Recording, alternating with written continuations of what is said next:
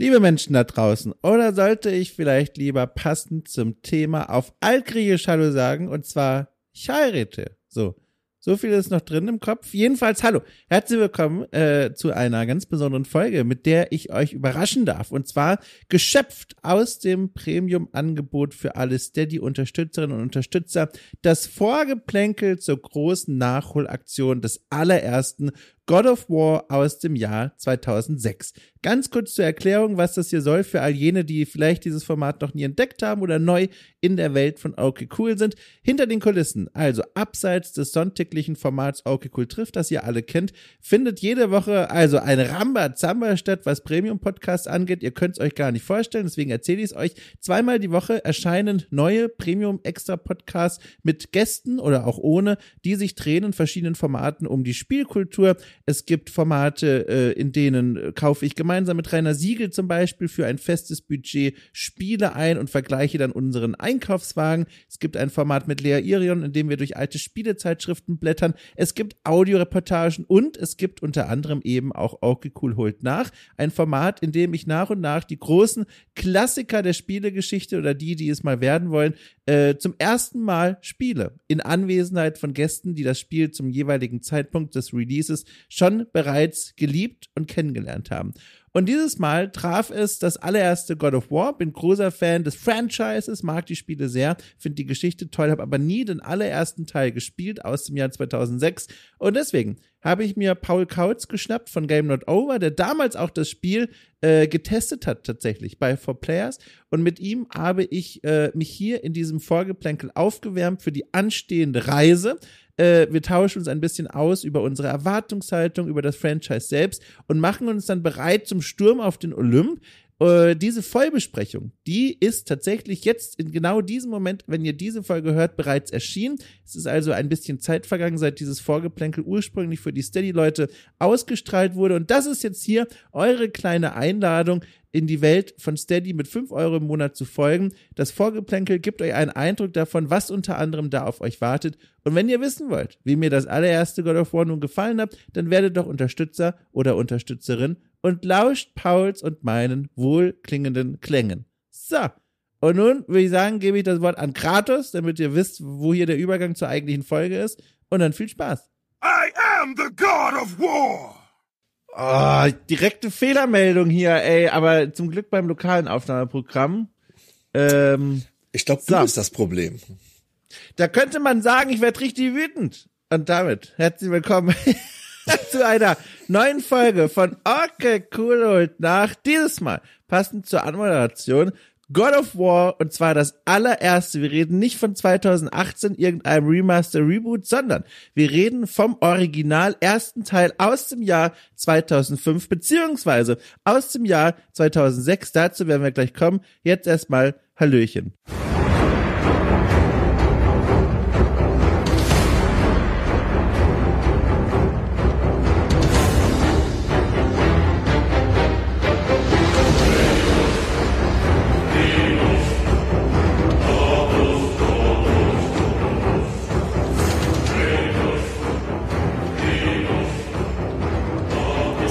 Und dieses Hallöchen, das muss ich nicht alleine bestreiten, sondern ich habe mir einen Menschen eingeladen, der auf zweierlei Weise die Wunschkategorien für Gäste hier erfüllt. Zum einen hat er nämlich das Spiel damals gespielt und sogar getestet. Zum anderen kann er sich gar nicht mehr so gut dran erinnern und startet deswegen wie neu in diese Spielwelt hinein. Und damit herzlich willkommen, Paul Kaut.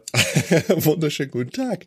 Ich bin relativ froh, dass du gesagt hast, dass ich halt jetzt an dem Gedächtnisverlust leide und nicht, weil du, dass du mich ausgesucht hast, weil ich Kratos so ähnlich sehe, so von der Frisur. Ja. genau, es stimmt tatsächlich. Mittlerweile, du bist ja auch, also nicht nur frisurentechnisch, sondern auch körperlich. Also rund und Ah. fit und und ne, also geprägt. Genau, und dieses gigantische rote Tattoo, das über meinen ganzen Körper geht. Ja, ja, das ist, die Ähnlichkeit ist sehr gut. unverkennbar. Hallo allerseits. Sehr gut. Du, aber jetzt mal, also ganz ehrlich, ich finde das für mich selber ist das ganz komisch. Ich habe God of War. Ich habe letztens erst einen Aufnahmetermin gehabt bei den lieben Kollegen von The Pod. Da haben wir gesprochen. Ich glaube, das Oberthema war Bosskämpfe und Bossgegner. Und da habe ich mich äh, hinreißen lassen zu einem, ich weiß nicht, zwölfminütigen Monolog über einen Bosskampf in äh, God of War 3. Und das äh, zeigte mir mal wieder, wie, also verbunden ich mit diesem Franchise bin. Die Geschichte von Kratos, diesem wütenden Spartaner, die fand ich immer faszinierend. Ich habe alle Teile gespielt, außer diesen ersten. Also ausgerechnet quasi Echt? die Origin Story, gibt's wie das ja Ding nicht. losging. Ich find's auch abgefahren. Und jetzt habe ich mir gedacht, jetzt mache ich's mal. Jetzt hole ich das Ding endlich mal nach, den allerersten Teil von Anno dazu mal Schrägstrich 2005, 2006. Und ich freue mich so, dass du dir die Zeit für mich nimmst. Jetzt frage ich dich mal, jetzt habe ich es ja schon bei mir verraten, wie ich zu dem Franchise stehe. Absolute Faszination, auch genährt natürlich durch mein klassisches Archäologie-Ding sie. Wir alle wissen, vielleicht, hoffentlich, God of War, verankert in der griechischen Mythologie, schöpfte auch ziemlich viel daraus und deswegen für mich direkt eh schon sympathisch. Wie ist es denn bei dir? Wie sieht deine Beziehung insgesamt so mit diesem Franchise eigentlich aus? Sie ist quasi, naja, so halb entgegengesetzt zu deiner. Ich liebe die frühen Spiele. Ähm, also God of War 1 und 2 habe ich ja damals nicht nur gespielt, sondern auch getestet für 4Players. Ähm, einen der PSP-Teile habe ich damals auch getestet, Chains of Olympus. Ähm, habe auch den nächsten PSP-Teil gespielt, habe die PS3-Teile alle gespielt, alle genossen. Und dann kam bei mir der große Cut. Es ist, ich bin der eine von zwei Personen auf dieser Welt, die mit dem 2018er God of War absolut gar nichts anfangen können. Und Ragnarok habe ich bis heute nicht gespielt und habe auch keinerlei Intention, das jemals nachzuholen. Aber ähm, das, ja, das können wir, können wir später noch drüber reden. Ähm, aber seit damals, äh, das, das erste God of War, wie gesagt, 2005 kam es ja ursprünglich raus, 2006 kam es dann auch bei uns endlich mal raus nach einer langen Odyssee. Und ich habe es damals mit großer Begeisterung, großem Enthusiasmus gespielt, getestet, geliebt, aber danach im Prinzip in der Erinnerung abgelegt. So, es war halt als dieses monumentale Werk bei mir abgespeichert, hat ja auch eine gigantische Wertung gekriegt von mir damals 90 oder 91 der erste Teil. Und ähm, ich habe es aber seit damals nicht mehr gespielt. Ich habe Fragmente an Erinnerung dran. Ich habe den Soundtrack zwischenzeitlich tausendfach gehört, weil der Soundtrack schlicht phänomenal ist. Und aber das Spiel habe ich seit dem Test nicht mehr angefasst.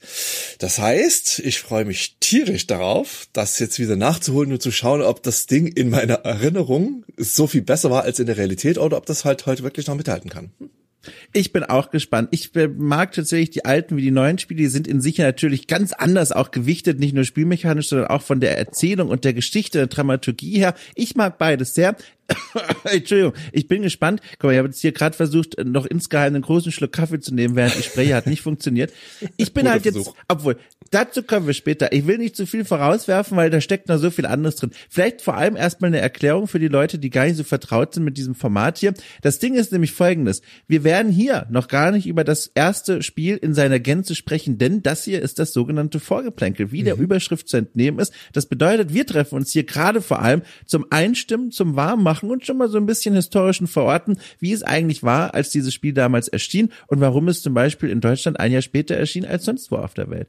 Ähm, vorher aber, ganz kurzer äh, äh, Rundgang nochmal durch mein Leben, beziehungsweise stimmt gar nicht, ist nur eine Station, die habe ich mir nochmal aufgeschrieben als Begründung für mich und Erinnerung, warum ich das tatsächlich dann eigentlich nicht gespielt habe, weil die Frage steht ja durchaus im Raum und es stellte sich heraus, ich konnte es rekapitulieren, 2005, 2006 war ich äh, gerade in dem Alter, in dem es zum Abschlussball in der Schule ging, also etwa neunte Klasse oder zehnte Klasse herum. Und damals äh, war in meinem Elternhaus noch quasi der Wachturm ganz weit oben aufgestellt. Und ein Spiel mit God of War, das durch seine, also ich sag mal, Brutalität und Sexszenen, wie ich gehört habe, besticht, äh, das hätte nicht, also das hätte nicht ins Elternhaus reingehört. Das war für mich war no way da ranzukommen. Ein paar Jahre später, dann Teil zwei war es ein bisschen anders, aber zu der Zeit wäre niemals am elterlichen Zoll vorbeigekommen und deswegen äh, wurde es mir immer verwehrt. Du hast gerade so gelacht, als ich Ja. von den Sexszenen erzählt habe, Paul. Es Was gibt keine Sexszenen. Doch, ich habe Nein. gelesen, ne? Doch. Es, gibt- Quicktime-Events. es gibt Quicktime-Events, bei denen Vasen wackeln und es gibt halt einige Renderfilme, in denen ähm, Athene oder andere andere Göttinnen so transparent ihre ihre Brüste etwas präsentieren oder Um diese diese Gespielinnen von Kratos, die auf dem Bett herumliegen. Da sind dann halt äh, Polygonbrüste modelliert, aber es gibt keinen Sex. Es gibt nur die, die Softcore-Anspielungen von Sex. Also die Brutalität, da stimme ich dir völlig zu. Ich meine, da brauchen wir keine Sekunde drüber zu diskutieren. Die gehört definitiv nicht in die Hände von jemandem, der sich gerade auf den Schulball vorbereitet. Aber Sex, nein. Bitte. Aber das ist eigentlich ganz spannend, ne? Weil thematisch, also du hast jetzt die neuen, du hast ja gar, also gar nicht reingeguckt, ne? In die, in die beiden neuen äh, God of War Spiele? Ne, in das 2018er schon. Das habe ich drei, vier Stunden lang gespielt, bevor ich es dann halt wirklich okay. komplett gelangweilt weggelegt habe. Und Ragnarök habe ich nicht mal angefasst, nein. Ja, weil der, der, für all jene da draußen, die es vielleicht nicht so im Blick haben, der Twist, der Spin ja quasi ist jetzt der neue Kratos in den neuen Spielen, der ist so, er ist älter, der ist ein Vater, der übernimmt jetzt Verantwortung, der ringt mit sich selbst, total tief geschürfter Charakter. Und in den ersten drei Teilen kennt er halt vor allem nur Wut und Quicktime-Events. Und das äh, bin ich so, also ich bin so neugierig darauf, auf diesen ersten Teil, wie es sich anfühlen wird, weil ich glaube, man kann jetzt schon sagen, man wird merken, äh, auch meine Erinnerung an Teil 2 und Teil 3 bestärken das. Man wird, glaube ich, merken, das Team, das das Spiel damals gemacht hat, war nur ein sehr junges und auch äh, machten ein Spiel in einer Zeit, in der noch andere, ich sag mal, ästhetische und spielmechanische Regeln galten als heute. Also ich glaube, ich rechne mit vielen Damage-Zahlen auf dem Bildschirm, mit vielen Einblendungen, mit vielen so gamey Interface-Elementen, während ja heute Spiele dieser Art sehr darum bemüht sind, Immersion hochzuhalten, das Spielerlebnis gar nicht zu durchbrechen, keine künstlichen Einblendungen da reinzuwerfen. Aber ich höre auch schon raus, du magst das, glaube ich, ne? Du magst das, wenn es so ein bisschen gamey ist. Ja, voll. Ich, wie gesagt, die Erinnerung an God of War, die zeichnet mir ein sehr klares Bild von diesem Spiel. Ob die Realität da mithalten kann, das werden wir im Laufe des nächsten Monats herausfinden. Aber in meinem Kopf war God of War kompromisslos Action. Von der ersten Minute an. Es ist in der Erinnerung beginnt dieses Spiel mit einem der bis heute fantastischsten Einstiege überhaupt, nämlich dem gigantischen Bosskampf gegen eine Hydra. Genauso wie der zweite Teil, der dann halt in den ersten Spielminuten einfach mal eben mhm. den Koloss von Rhodos auspackt, den man halt ja. in seine Einzelteile zerlegt. Das sind halt wirklich, es fängt mit einem Bombast an und danach wird halt nur noch höher gestapelt. Ich ja. habe diese Erinnerungsfragmente, ähm, der Kampf gegen den Minotaurus, die fantastischen Zwischensequenzen gegen, gegen Ares, der Finalkampf gegen Ares, wo auf einmal alle beide gigantisch mhm. groß sind, sich auf, auf Schwertern bekämpfen und so weiter. Das, das zeichnet in meinem Kopf alles die Bilder von einem Actionspiel, das nicht nur technische Grenzen der PlayStation 2 einfach mal derart weit nach hinten verschoben hat, dass man das Gefühl haben könnte, dieses Spiel, äh, dieses System hat noch eine ewige Zukunft vor sich, unabhängig davon, dass ein Jahr später die Nachfolgekonsole rauskam, sondern vor allem auch, dass dieses Spiel die Action-Messlatte so derart hochgelegt hat, dass danach einfach jahrelang so viele Copycats rauskamen, die alle versucht haben, das gleiche Spielprinzip auf andere Charaktere zu mappen, aber nicht eins davon konnte halt wirklich mit dem Original Kratos mithalten. Und das ist jetzt natürlich ein echt krass hoher Maßstab. Mal gucken, ob das Spiel diesen noch reißen kann. Oder besser nicht reißen kann. Meine Sportmetaphern, die lassen zu wünschen übrig. Er hat tatsächlich gerade nochmal nachgeguckt. Ich hatte kurz das Gefühl, ich habe eines dieser Spiele gespielt, die sich in die Fußstapfen von God of War 1 bewegten, gerade eben auch wegen dieser Szene und des Gefühls, das du beschrieben hast. Stellt sich heraus, nein, dieses Spiel, das ich jetzt gleich nennen werde, das habe ich damals gespielt und es erschien äh, zwei Jahre, nämlich 2003, vor dem Release von dem ersten God of War. Und jetzt pass auf, das ja. heißt, vielleicht kennst du das sogar, Gladiator, Schwert der Rache. Gladiator Sword of Vengeance. Aha, ein nee. Spiel, ein Hack and Slay von äh, Throwback Entertainment, Software Creations und Acclaim Entertainment, könnte Uch. man ja durchaus kennen. Erschien 2003, wie gesagt, und war ein ultra brutaler Gladiatoren äh, äh, Hack and Slay Titel, der aber keine Mythologie drin hatte, sondern sich wirklich vor allem beschränkte auf äh, oder so ein bisschen so Spurenelemente von Mythologie, aber sich vor allem beschränkte auf diese in Anführungszeichen realistischen PS2-Kämpfe gegen andere Gladiatoren. Und da ja. gab es Exekutionen, also Arme, die auseinandergerissen werden, Köpfe, die abgesäbelt werden. Da, also jetzt frage ich mich, warum habe ich das denn damals gespielt? Ich kann mir das nur erklären, äh, dass das posthum quasi, also Jahre nach dem Original-Release dann bei mir im Spielzimmer angekommen ist. Aber das kenne ich, das ist mir im, im, im Kopf geblieben. Ha. Nee, ich dachte mehr an so Spiele wie zum Beispiel Dantes Inferno oder ähm, Castlevania ah, Lords of Shadow 1 und 2, ja. Ghost Rider zum Beispiel auch. Das sind halt alles mehr oder weniger ziemlich offensichtliche Klone von God of War, mhm. halt in anderen Szenarien. Ja. Naja, aber ja, ich, ich meine, so viel gespannt. Spaß ich mit Dantes Inferno zum Beispiel hatte. Das war ein echt tolles Spiel, aber das war halt wirklich God of War in Light. Konnte, konnte nicht mithalten. Für mich. Ich habe nachgelesen in der Vorbereitung auf dieses Gespräch und das hat mich tatsächlich sehr überrascht, äh, sofern diese Information stimmt, rund 45 Mitarbeiter, Mitarbeiterinnen haben an diesem Spiel gewerkelt. War drei Jahre in Entwicklung und es waren nicht mal 50 Leute.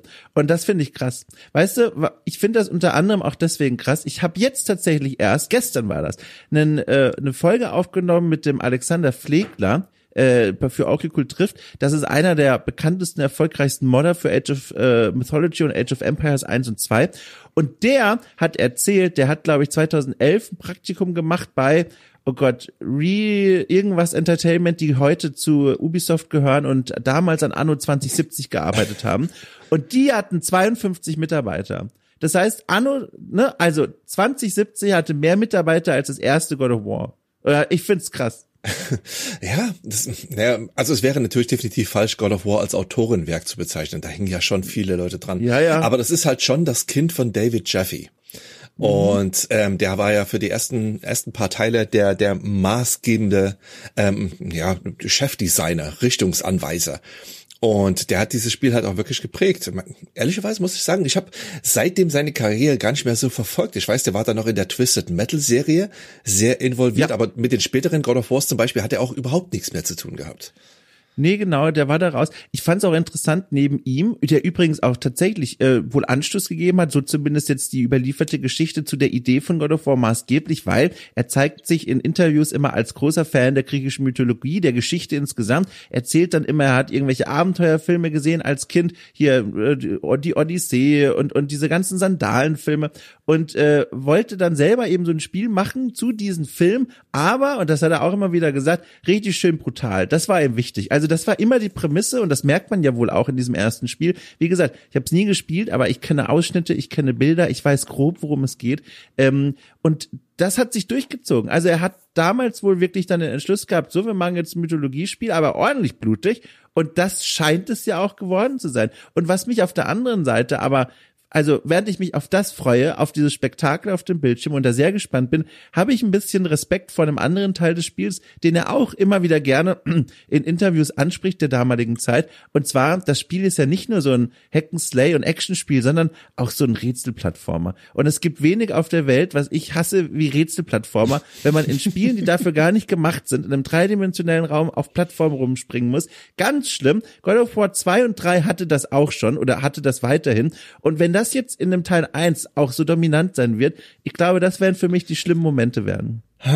Also, ich habe Erinnerungen, also äh, an, ehrlich gesagt, ich habe keine Erinnerungen an irgendwelche 3D-Plattform-Elemente. Das war halt so mehr die Domäne von Turok und ähm, selbst wenn das bei God of War gab, ähm, dann das Ganze spielt ja aus der Third-Person-Perspektive. Da ist das Ganze mhm. ja schon ein mhm. bisschen übersichtlicher als aus der Ego-Perspektive. Aber das war gar nicht so viel. Es gab halt viel Kletterei, ähm, Wanderkunderei und ähm, vor allem ähm, halt auch viel Taucherei später im, im Palast des Architekten. Ähm, mhm. Aber was es auf jeden Fall gab, und ich habe tatsächlich sehr klare Erinnerungen an viele Timing-Puzzles, dass es ähm, Räume gab, oh, in denen man von einem Ende zum anderen kommen musste, unter einem sehr strikten Timer und unter dem Ausweichen ähm, von Hindernissen. Ähm, denn wenn der Timer abläuft, dann kommen Spitzen aus dem Boden und Kratos geht kaputt. Und ich habe äh, eine sehr deutliche Erinnerung an einen Raum, den ich 20, 30, 40 Mal damals probieren musste, bis ich dieses vermaledeite Timing endlich hinbekommen habe. Und es gibt da halt wirklich diesen, diesen großen Abschnitt in der zweiten Hälfte des Spiels. Ähm, Aber verrat nicht zu viel. Jetzt, nein, nein, ne? nein, nein, ich muss nein, das ja nein, auch noch nein. spielen. Natürlich, natürlich. Ähm, während das, das Spiel in der ersten Hälfte wirklich sehr actionlastig war, wie gesagt, alles aus meiner Erinnerung gesprochen. Ne? Es kann, es kann viel komplett falsch sein. War die zweite Hälfte dann doch ein bisschen rätsellastiger und ein bisschen timinglastiger. Und ich glaube, das hat mich damals so ein bisschen geärgert. Mm. Aber was, was ich noch sagen wollte, ähm, weil du halt auf die Entwicklungsgeschichte von David Jeffy auch da zu sprechen kamst, ähm, da kam gerade so ein Erinnerungsflashback zu mir zurück, dass ich den Großteil meiner Bildung über die griechische Mythologie tatsächlich aus God of War habe. Echt? Krass, aber hattest du keinen Geschichtsunterricht? Natürlich, ja, ich hatte Geschichtsunterricht, aber ehrlicherweise muss man sagen, dass äh, in der, ich bin ja in der DDR aufgewachsen und Ja. ähm, da spielte die Ilias keine sehr große Rolle.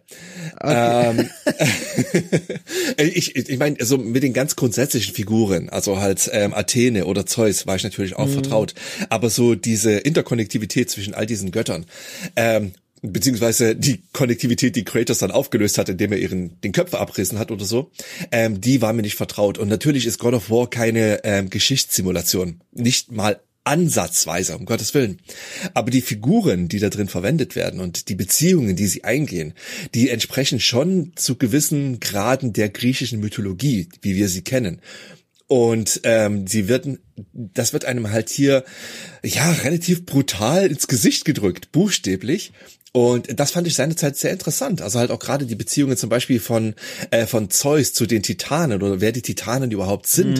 Ähm, ich hatte vorher nicht die geringste Ahnung davon, wer Kronos ist zum Beispiel. Und er spielt eine sehr große Rolle in diesem Spiel. Also das fand ich sehr interessant. Es ist keine Geschichtsstunde, aber es vermittelt einem nebenbei so ein bisschen ein paar Wissensbrocken. Das fand ich schön. Ja, das hat das die Reihe auch immer begleitet, auch in den beiden folgenden Teilen. Das weiß ich auch noch sehr gut. Dieses Spannungsfeld zwischen der griechischen Mythologie im, in der Vorlage, sage ich mal, und dem Spiel selbst war immer sehr interessant zu sehen, wie das Spiel sich da durchnavigiert. Vor allem in Teil zwei und drei. Da werde ich dann auch mal drauf achten, weil ich da auch neugierig bin, wie es der Teil eins macht. Da gab es immer wieder auch sehr kluge Referenzen. Da haben diese Götter und Göttinnen im Nebensatz verwiesen auf irgendwelche Mythen, die man auch nur so richtig zuordnen kannte, wenn man sich so ein bisschen damit auskennt. Und wenn man nicht, dann hat man einfach gedacht, cooler Satz. Aber äh, diese, diese ganzen Verwebungen, da hat man schon gemerkt, das Team hat sich damit auseinandergesetzt und überlegt, wie sie dem so einen eigenen Spin und einen eigenen Twist geben können. Und inwiefern das auch schon in Teil 1 dann auf so eine kluge Art, wie ich fand, immer angelegt ist, da bin ich immer sehr gespannt. Übrigens, wir haben es noch gar nicht gesagt, ähm, aber eigentlich ist es ja auch fast schon wieder selbsterklärend, weil wir jetzt mittlerweile so immer wieder spurenelementweise angerissen haben. Die Geschichte von diesem Spiel, soweit ich sie kenne, ist äh, Kratos, ne, also dieser Spartaner, äh, der erlebt eine Tragödie und wegen dieser Tragödie, da stirbt wohl seine Familie, sagt er, oi, da waren die Götter dran schuld und deswegen wird der jetzt mehrere Spiele lang den Olymp hochklettern und alle Götter töten. Das ist das, was ich von der Geschichte weiß und ich habe das Gefühl, das ist es auch erstmal. also ich traue mich jetzt gar nicht zu fragen, Paul, vielleicht beantwortest du das auch einfach gar nicht, ob das jetzt alles war, aber das Äh. ist, was ich so weiß davon. Also ich, ich möchte jetzt nichts spoilern. So was, was gerade Ja, was die Familie von Kratos angeht, das ist ja halt eine der relevanten Twists des ersten Spiels. Deswegen, das solltest du bitte schön selbst erleben. Alles klar, Ähm, dann lassen wir das. Dann es wir war, aber im Grunde war das schon korrekt. Also Kratos Okay. schnitzelt sich so durch das, das, das griechische Pantheon. Alles klar. Ja, das ist es. Im Grunde haben wir das auch abgehakt. Ich habe kurz gedacht, wir sollten das mal kurz sagen. Aber gerade bei so einem Spiel, ne, da neigt man dazu, das einfach vorauszusetzen, die Leute kennen es, weil einerseits das Franchise so bekannt ist und zum anderen die Story passt ja auf den halbierten äh, Bierdeckel. Also das ist ja, ne. Aber das fand ich auch immer so reizvoll an an diesem Franchise, dass er diese so einfache Motivation hat. Ne? Also warum auch immer er jetzt wütend ist, das werde ich dann rausfinden in Teil 1, aber die Wut als einfaches Motiv, das ihn durchführt durch dieses, durch diese Reise, durch dieses Abenteuer, fand ich immer reizvoll, weil es dem Ganzen immer so eine Energie gegeben hat. Also der braucht gar nicht groß Gespräche als Motivation oder irgendwelche immer wieder Erinnerungen, warum er das alles macht. Er hat diese Wut, aus der er schöpft und die treibt ihn immer voran. Das fand ich immer ganz toll. Ja. Und ehrlicherweise muss man auch wirklich sagen, dass zwar die Wut der große Motivator ist und das Spieldesign besteht halt zu 95 Prozent aus Schnetzel-Action, aber, und auch das wieder aus meiner Erinnerung gesprochen, das Spiel bietet erstaunlich viel Handlung, die halt auch wirklich sehr schön präsentiert wird. Das beginnt ja auch direkt mit einer langen Cutscene, ähm, in der sich äh, Kratos halt erstmal quasi in den Tod stürzt. Und ähm, das, an dieser Stelle kann ich halt wirklich nur noch mal den Soundtrack empfehlen, ähm, den es auch separat zu kaufen gibt. Und das ist im Prinzip als eine Art quasi Hörspiel aufgebaut. Es äh, erzählt äh, Handlungsfragmente zwischen den extrem atmosphärischen Musikstücken. Und da wird halt auch wirklich die Story sehr schön weitergetrieben und da kriegt man halt auch mit, äh, was, also nicht nur was Kratos motiviert, sondern auch die Gespräche, die Kratos zwischenzeitlich führt mit äh, diversen Göttinnen und Göttern. Ähm, ja, und äh, ganz nebenbei ist der Soundtrack halt wirklich schlicht phänomenal. Der zählt für mich zu den Top 10 Spiele-Soundtracks aller Zeiten. Ja. Toll. Wir können vielleicht an der Stelle mal kurz auflösen, am Rande quasi, äh, warum es dieses versetzte Release-Datum gab. Wir haben es ja ganz am Anfang Ja. schon kurz genannt. Ähm, ich wusste das nicht. Ich habe das erst nachgelesen, weil wie gesagt, das fällt in eine Zeit, in der ich nicht bewusst diese ganzen Nachrichten verfolgt habe. Neunte Klasse, da war mir das alles noch egal. Aber es stellt sich heraus, das Spiel, wie gesagt, 2005 überall erschien, außer in Deutschland. Und schuld daran ist der Prozess der Altersfreigabe in diesem Land hier. Äh, es drohte nämlich tatsächlich äh, eine Verweigerung der Altersfreigabe durch die USK und damit dann auch, das stand damit dann oft in Verbindung, nicht immer und zwangsläufig, aber oft, die Indizierung durch die Bundesprüfstelle für jugendgefährdende Medien. Und dann gab es aber die große Überraschung, die hat sich das Spiel dann äh, angesehen und hat gesagt, nö, wir können das machen ab 18 Jahren. Und die Begründung dafür war, dass zwar massig Gewalt in diesem Spiel stattfindet, die sich aber vor allem gegen mythische Kreaturen richtet und deswegen genug Distanz quasi zur Realität zu erkennen ist. Und außerdem wurde noch angeführt, gibt es ein Gegengewicht zu diesen Kämpfen zur Brutalität, weil es eben diese von uns schon angesprochenen äh, Balancier- und Sprungaufgaben, wie es da heißt, gibt. Und äh, das führte dann dazu, dass das Spiel tatsächlich 2006 erscheinen konnte. Äh, kurioserweise, auch das las ich, zu einem Zeitpunkt, als in den Nachbarländern schon die Platinum-Version zum halben Preis verfügbar war. Ganz genau. Es, ähm, Ich habe damals ähm, sogar noch äh, Newsmeldungen dazu geschrieben. Ich weiß auch noch genau, dass es, äh, damals in der Verplayers-Redaktion hatte Matthias sich das ähm, US-Spiel importiert. Auf, Ja. ja. haben wir das schon auf unsere US-PS2 gespielt und waren alle völlig begeistert. Und es war äh, die Frage, ob wir einen Import-Test machen, weil das Ding kommt sowieso niemals in Deutschland. Und dann kam irgendwann die Ankündigung, das Ding kommt doch leicht geschnitten, das darf man nicht vergessen. Ähm, es gab äh, also mindestens eine inhaltliche Änderung, an die ich mich noch erinnere. Ähm, aber ansonsten war das Ding in seiner Komplettheit auch in der deutschen Fassung bei uns erhältlich. Halt ein Jahr Ja. später und zum, ja, damals schon doppelten Preis. Das Ding war ein riesiger Erfolg, das haben wir auch schon kurz angerissen. Viele super gute Werte und du kannst ja selber Mhm. gleich nochmal in deinen Test reinschauen. Ich habe ihn ja auch offen, da hast du eine 91 gegeben. Ähm, Ei, ei, und ei. das Ding kam sehr gut weg, ähm, war, war vielfach ausgezeichnet, bestes Spiel des Jahres, viele Millionen Verkäufe. In Deutschland nicht ganz so ähm, kommerziell erfolgreich, aber das liegt wohl daran, dass die Leute, die spielen wollten, auf andere Wege schon daran gekommen sind, bevor es ein Jahr später eigentlich erschienen ist. Aber ein Riesenerfolg für das Ding. Ja, total. Äh, Ich habe jetzt gerade mal diesen Test hier vor mir. Ich Sucht auch. euch einen Gott eurer Wahl aus und dankt ihm auf Knien oder opfert ihm ein Schaf dafür, dass God of War endlich auch bei uns offiziell erhältlich ist. ja, Ja. Ne? Äh, hohe Maßstäbe. Meine Güte. Also wirklich, du schreibst auch, also 91 wie gesagt, und dann schreibst du ähm, optisch, akustisch und spielerisch brillante griechische Schlachtplatte. Sehr gut. Sehr gut. Na, mal gucken, mal gucken. Das ist, äh, hast du ein gutes Spiel ausgesucht, Dom, zum mal wieder drauf gucken. Ich hab's auch glaube jetzt auch, direkt ich- hier gerade vor mir. Das ist die Ja, Packung. ich bin, auch, das passt ganz gut, weil da können wir auch noch mal kurz über die Boxart sprechen. Das machen wir hier auch immer ganz gerne beim Ja. Vorgeplänkel. Welche Version hast du denn? Also, Ich was, die auf welche englische, Boxart also schaust du? Die, die amerikanische. Ich schaue gerade Das auf eine heißt- Boxart, wo ähm, Kratos den abgetrennten Kopf der Medusa in der Hand hält. Ah, das ist genau sehr gut. Das ist auch das Cover der Platinum-Version, ähm, das super dynamische Cover, wo er auch das die Flammenklinge in der rechten Hand hält, ne? Genau. Die gerade Ja, so einen genau. weiten Bogen nach hinten zieht. Ganz genau. Das ist vielleicht können, können wir da anfangen. Das ist ja eigentlich, also wie gesagt, das äh, die die Packung, die du in der Hand hältst und die das Cover der Platinum-Version. Das finde ich ist allerdings das äh, etwas schwächere Cover als die Version, die hierzulande zum Beispiel erschienen ist. Ähm, also erstmal diese dieses Cover äh, zeigt Kratos super dynamisch auf einem auf einem Berg von Gegnern. Er hält in der linken Hand einen Medusenkopf, in der rechten Hand eine Feuerklinge und es sieht alles super nach Gamey-Kampf äh, gegen die großen Überzahlgegner aus. Im Hintergrund noch eine Silhouette, Silhouette eines Tempels zu sehen. Ich muss sagen, wenn ich es damals gesehen hätte, ich glaube, ich hätte mir alles wäre mir vorbeigegangen. Es ist zu generisch, finde ich. Ich finde, das ist kein schönes Cover. Echt? Ich Ja. finde das super. Also man darf ja wirklich nicht äh, vergessen, das ist jetzt schon fast 20 Jahre her. Mittlerweile wirken diese Cover vielleicht generisch, ja. Aber äh, ich fand das damals, ich fand das damals super. Und ich, äh, jetzt auch, wenn es direkt vor mir steht, ich finde das toll mit diesen großen leuchtenden Medusa-Augen. Toll. Also ich, mich hätte das sofort angesprochen.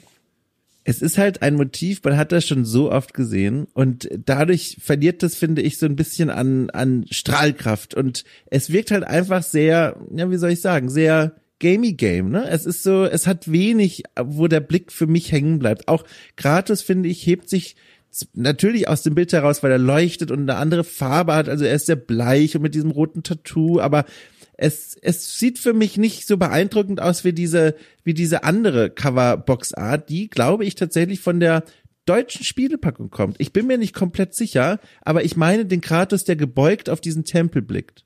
Nee, ähm, ich habe jetzt, zumindest wenn man jetzt Moby Games als Referenz nimmt, da habe ich gerade das deutsche Cover vor mir und das ist exakt das gleiche wie das amerikanische. Was, äh, beziehungsweise das, Eng, das Englisch, Entschuldigung, das britische, das britische. Was Dann habe ich das meinst, amerikanische, ist das amerikanische Cover. Cover. Genau. Ah, sehr gut. Guck mal, sehr gut. Vielen Dank, bevor ich da was Falsches gesagt hätte. Dann meine ich das amerikanische. Und das, Paul, das ist mein Geschmack. Das gefällt mir. Da Echt? sehen wir, ja, ja, tatsächlich, es ist auch ganz anders. Da sehen wir Kratos in gebeugter Haltung im Vordergrund. Er hat auch wieder die Klinge in der Hand, allerdings blutverschmiert und nicht irgendwie feurig lodernd. Und er blickt wie so ein wildes Tier in den Bildhintergrund und da sieht man einen riesengroßen, antik wirkenden Tempel aufragen. Und das Cover ist viel ruhiger. Also da gibt es keinen Kampf, keine Schlacht. Man sieht Kratos sogar nur von der Seite. Man kann ihm gar nicht ins Gesicht sehen. Aber ich finde, es ist auf eine Weise sehr viel intensiver, weil gerade im Kontext mit dem Titel God of War ergibt sich daraus so ein netter so ein netter Kontrast dieses God of War, also der Gott des Krieges, und dann sieht man diese Gestalt und denkt sich, ist er der Gott des Krieges? Aber warum ist er außerhalb dieses Tempels und guckt da so frustriert wütend hin? Und das ist, finde ich, wirft schon die Schatten auf die Geschichte, die da erzählt wird. Und das finde ich so viel eleganter und ansprechender fürs Auge, als dieses klassische, oh, Typ mit Muskeln und zwei Waffen kämpft gegen Gegner. Das ist so, es ist persönlicher Geschmack. Aber ich mag das amerikanische Cover also sehr viel mehr. Echt krass. Also ich meine, es ist ein wirklich schönes Cover. Es ist ein definitiv interessantes Cover. Es, ist, es stellt viele Fragen. Und was mir gerade auffällt, ist ähm, die Cover, die wir hier haben. Da ist das God of War Logo mit einem Strahlen hinterlegt. Also es kommt so im Prinzip, als würde Ja. eine Lichtquelle dahinter stehen und das Logo strahlt den, den äh, Käufer an. Während das amerikanische Cover nicht strahlt. Da ist, hat das Logo keinen Schlagschatten, kein gar nichts. Es ist einfach das flache Logo, das auf dem Bild steht.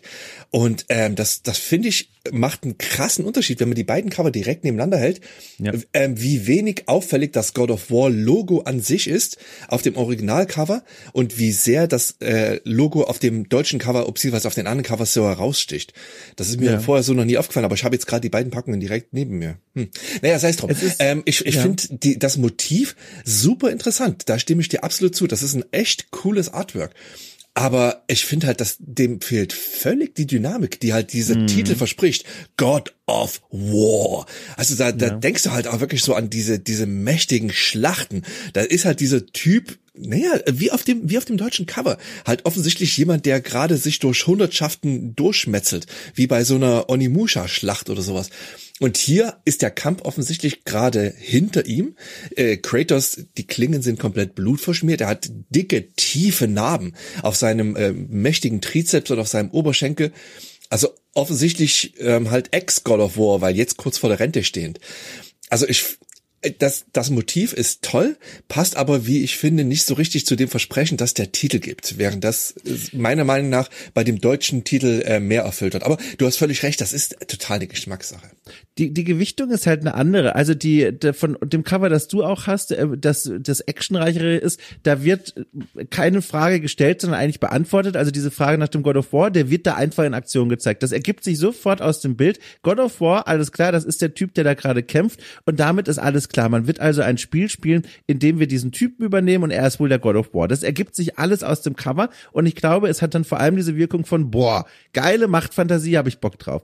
Während das andere, diesen, das stellt eine Frage, finde ich, weil, wie gesagt, oben steht dieses auch, wie du schon beschrieben hast, äh, ohne Effekte auskommende, sehr monumental wirkende God of War und darunter diese Gestalt. Und das stellt die Frage, wie bringen wir das zusammen? Also wie kann der God of War eine solche gebückte, äh, vielleicht auch kriechende Haltung einnehmen. Warum guckt er so nach hinten zu diesem Tempel? Das, glaube ich, kauft man dann, um herauszufinden, was es mit diesem Rätsel auf sich hat, das auf dem Cover gestellt wird. Und das ist tatsächlich spannend, dass für diese beiden Märkte ganz unterschiedliche Herangehensweisen gewählt wurde, weil das sind ja zwei komplett auseinandergehende Konzepte, wie man so ein Cover für ein und das gleiche Spiel äh, gestalten kann.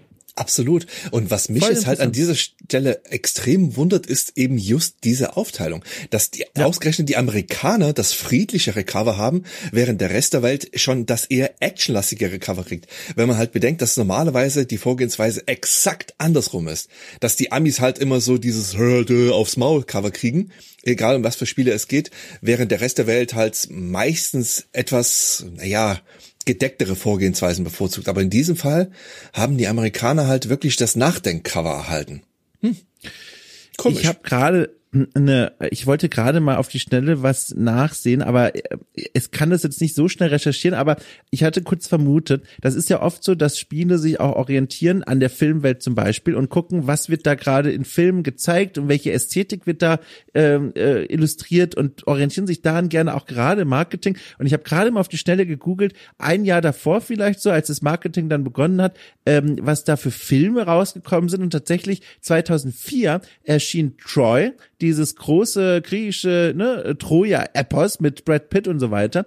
Ja. Und da habe ich mal geguckt, dass äh, Movie Poster auch, äh, das äh, unter anderem rumgereicht wurde, hat also ne, natürlich eine ganz andere Ästhetik als God of War, aber es erinnert in seiner Gestaltung ein wenig an das amerikanische Cover, weil auch hier sehr statische Bilder gezeigt werden und auch dieser Schriftzug sehr monumental und gesetzt wirkt und weniger nach so, hey, hier kannst du Action erleben. Und das, äh, das könnte man vielleicht als Anhaltspunkt nehmen, also dass die Marketingabteilung klugerweise geschaut hat, wie wird denn gerade griechische Antike grob gezeigt und äh, als Ästhetik definiert und darin orientieren wir uns so ein bisschen. Das hat man ja auch bei dem Assassin's Creed ähm, Odyssey gesehen, ein Beispiel von vielen, wie sich das befruchtet, dass die Spartaner in diesem Spiel an dem ja, Jahrzehnte davor erscheinenden 300-Film immer noch orientiert sind, weil wir uns Spartaner eben so vorstellen, nackt mit einem roten Mantel. Und äh, ich glaube, die Wechselwirkung kann es damals auch schon gegeben haben. Hm, das ist ein guter Punkt. Ich habe das äh, Troja-Cover, also das Troy-Cover auch direkt vor mir. Das mit den mit den güldenen Helden. Hm. Und dann gibt's noch dieses Naja. andere, wo Brad Pitt mit dem Speer in der Hand und dem Schild einfach gerade auf den Betrachter zurennt. Ja, ja, das es also gerade dieses Bild, das hat schon eine gewisse äh, gewisse Ähnlichkeit, weil das zeigt auch keine Schlacht, sondern im Ja. Prinzip die Vorbereitung zu einer Schlacht. Hm? Ja, ich glaube, da kann an deiner Theorie kann was dran sein. Naja, ich fand nur eine Sache lustig, das passt jetzt nirgendwo so richtig rein, aber um nochmal kurz von der Boxart wegzugehen, ich habe gelesen, Moment, aber muss ich hinscrollen, damit ich es jetzt hier nicht übersehe, und zwar, genau, der englische Synchronsprecher äh, heute von Kratos ist ja Christopher Judge, ne? Diese tiefe, sonore Stimme. Und früher aber war das der Sänger Terence Carson. Und weißt du, was richtig lustig ist? Terence Carson hat außerdem im englischen Original Mars Windu synchronisiert, den Star Wars Typen. War das nicht Samuel L. Jackson? warte mal, du hast recht. warte mal, das passt ja. Moment mal. Warum, warum, vielleicht, warte Vielleicht mal. im Spiel oder in der Serie, Ja, das Wars war's, Serie? glaube ich. Das war's. Du hast vollkommen recht. Im Kinofilm war es natürlich Mars Windu. Äh, Quatsch, war es Samuel L. Jackson. Mein Gott, mein Kopf. Du hast vollkommen recht. Ich- ich hab weiß das nur, dass- aufgeschrieben mit einer Selbstverständlichkeit. Dachte mir, alles klar, stimmt. Ich weiß nur, dass äh, der der gute Terrence im ersten ähm, Final Destination Film mitgespielt hat. Oh. Ja. Also da, da findet er auch einen grausamen Tod. Naja, gut, der findet jeder einen grausamen Tod in diesem Film. Ja. Ähm, ja, das hat mich damals gewundert, weil ich äh, sein Gesicht dann mit einem Mal äh, Kratos zuordnen konnte. Das war, fand ich putzig. Ich, muss ja wirklich lachen. Ich habe gerade nochmal nachgeguckt, tatsächlich, er hat in äh, den verschiedenen ähm, Spieladaptionen zum Beispiel Mars Windu, zum Beispiel in Star, Wa Star Wars Galactic Battlegrounds hat er Mars Windu gesprochen. Mein Gott, da habe ich jetzt aber äh, klar ganz schön durchgeärgert, aber auch sehr lustig. oh Gott, oh Gott. Ja, also, das ist das God of War, das erste. Ich glaube, wir haben es zur Gänze umrissen, oder? Also, super erfolgreiches Spiel, steckt offenbar mehr drin, als man glaubt und die Coverart in Amerika war für mich die schönere als hierzulande. Ja, jetzt ist nur noch die Frage, was taucht das Spiel? Ja. Das finden wir und jetzt raus, eine, würde ich sagen. Und eine Frage an dich noch, denn Ja. ich weiß gar nicht, ob das sich bei diesem Spiel hier so anbietet, aber normalerweise gebe ich mir gerne immer von Gästen noch abschließend einen kleinen Tipp mit auf den Weg, äh, was ich ne, beherzigen soll, im Kopf behalten soll, worauf ich achten soll. Gibt's da was, wo du spoilerfrei sagen würdest, so alles klar, das wäre ein Tipp von mir für dich oder irgendetwas, was du im Kopf behalten solltest, während du das erste God of War von 2006 spielst? Äh, oh Gott. Äh, ähm, oh Mann, da redest du mit einem, einer Person, die das jetzt auch schon fast 20 Jahre lang nicht gespielt hat. Ähm, hm, nee, ganz, ganz ehrlich, da fällt mir jetzt nichts ein. Meine Güte. Alles klar, wenn ich scheitern werde, weiß ich, woran es lag. Genieß den Soundtrack. Das ist alles, was ich sagen kann. Sehr gut. Der Welt, aber, sag mal, wie wirst du es eigentlich spielen? Äh, wirst du es auf der PlayStation 2 tatsächlich spielen? Ähm, ich werde es auf jeden Fall auch auf der PlayStation 2 spielen. Wie gesagt, ich habe ja das alles im Original noch hier. Aber jetzt halt für das eigentliche Durchspielen werde ich das im Emulator spielen. Denn Ja. ähm, man kann zwar äh, an verschiedenen Speicherpunkten speichern. Es gibt da diese schönen leuchtenden ähm, Speicherplätze. Aber ich bevorzuge dann doch den äh, PCSX2, wo ich einfach zum Quicksaven auf F1 drücken kann. Ähm, da bin ich mittlerweile halt echt ein bisschen faul geworden. Ja. Ich werde tatsächlich spielen auf der PlayStation 5 über das PlayStation Subscription Dingsi, denn dort habe ich gesehen, ist in der Spielbibliothek das allererste God of War spielbar, wenn man dort so eine bestimmte Subscri Subscription äh, Ebene äh, äh, eingekauft hat und die habe ich, glaube ich. Läuft Und das über Streaming mal- dann? Ich muss nämlich nochmal nachgucken. Ich will nämlich an auch bis zur Vollbesprechung mal rausfinden, ist das jetzt dann nochmal eine leicht, ne, gehübschte Version? Ist da, was ist das eigentlich für eine Version, die ich da spielen werde? Aber das wird wohl mein Weg sein. Ja, es gab ja auf der PlayStation 3 damals die God of War Collection, ähm, ich glaube von Bluepoint Genau. Games oder sowas, die da halt Teil 1 und Teil 2 äh, ein bisschen aufgehübscht auf die Ja. PlayStation 3 portiert haben, aber die sind dann halt im Laufe der, der Zeit leider einfach verschwunden.